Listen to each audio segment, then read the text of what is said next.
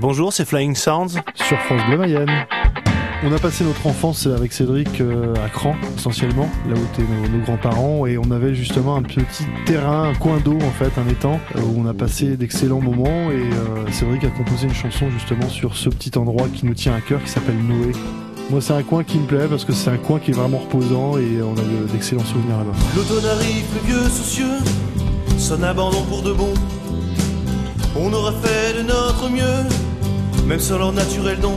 C'est notre attache mayonnaise finalement. euh, on a passé toutes nos vacances, on n'allait pas à la mer, on allait à Cran nous. Donc euh, quand on revenait en septembre à la rentrée, t'as fait quoi pendant des vacances? Bah, J'étais à la Noé à Cran. Et ça a duré pendant des années. Et nous, ça nous allait très bien parce que c'est complètement perdu. C'est, on n'entend pas les voitures, on entend les animaux et on, pêche. Et puis voilà, c'est aussi un endroit de répétition pour nous de temps en temps. Donc c'est vrai que c'est quelque chose qui, nous tient beaucoup à cœur et qui pour nous la Mayenne, c'est, la Noé. Il imagine à venir les beaux jours.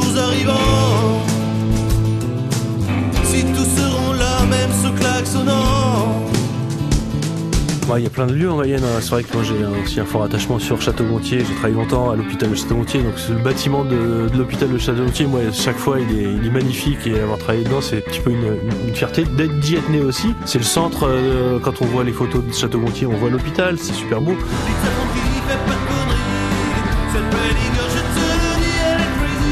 Moi Laval je m'y habitue finalement. euh, Non non mais je m'y habitue, c'est pas ce que j'aurais dire, mais de loin Laval on voit une ville calme, un peu molle on va dire entre guillemets. Mais finalement à force de découvrir Laval, d'y travailler, d'y vivre, euh, c'est une belle ville, les gens sont super sympas. On le voit au fur et à mesure, c'est que les Mayennais sont pas assez connus finalement. La, qualité de vie en Mayenne est magnifique. Euh, on est à une heure et quart de, de Paris et si j'étais parisien je ferais la route quoi.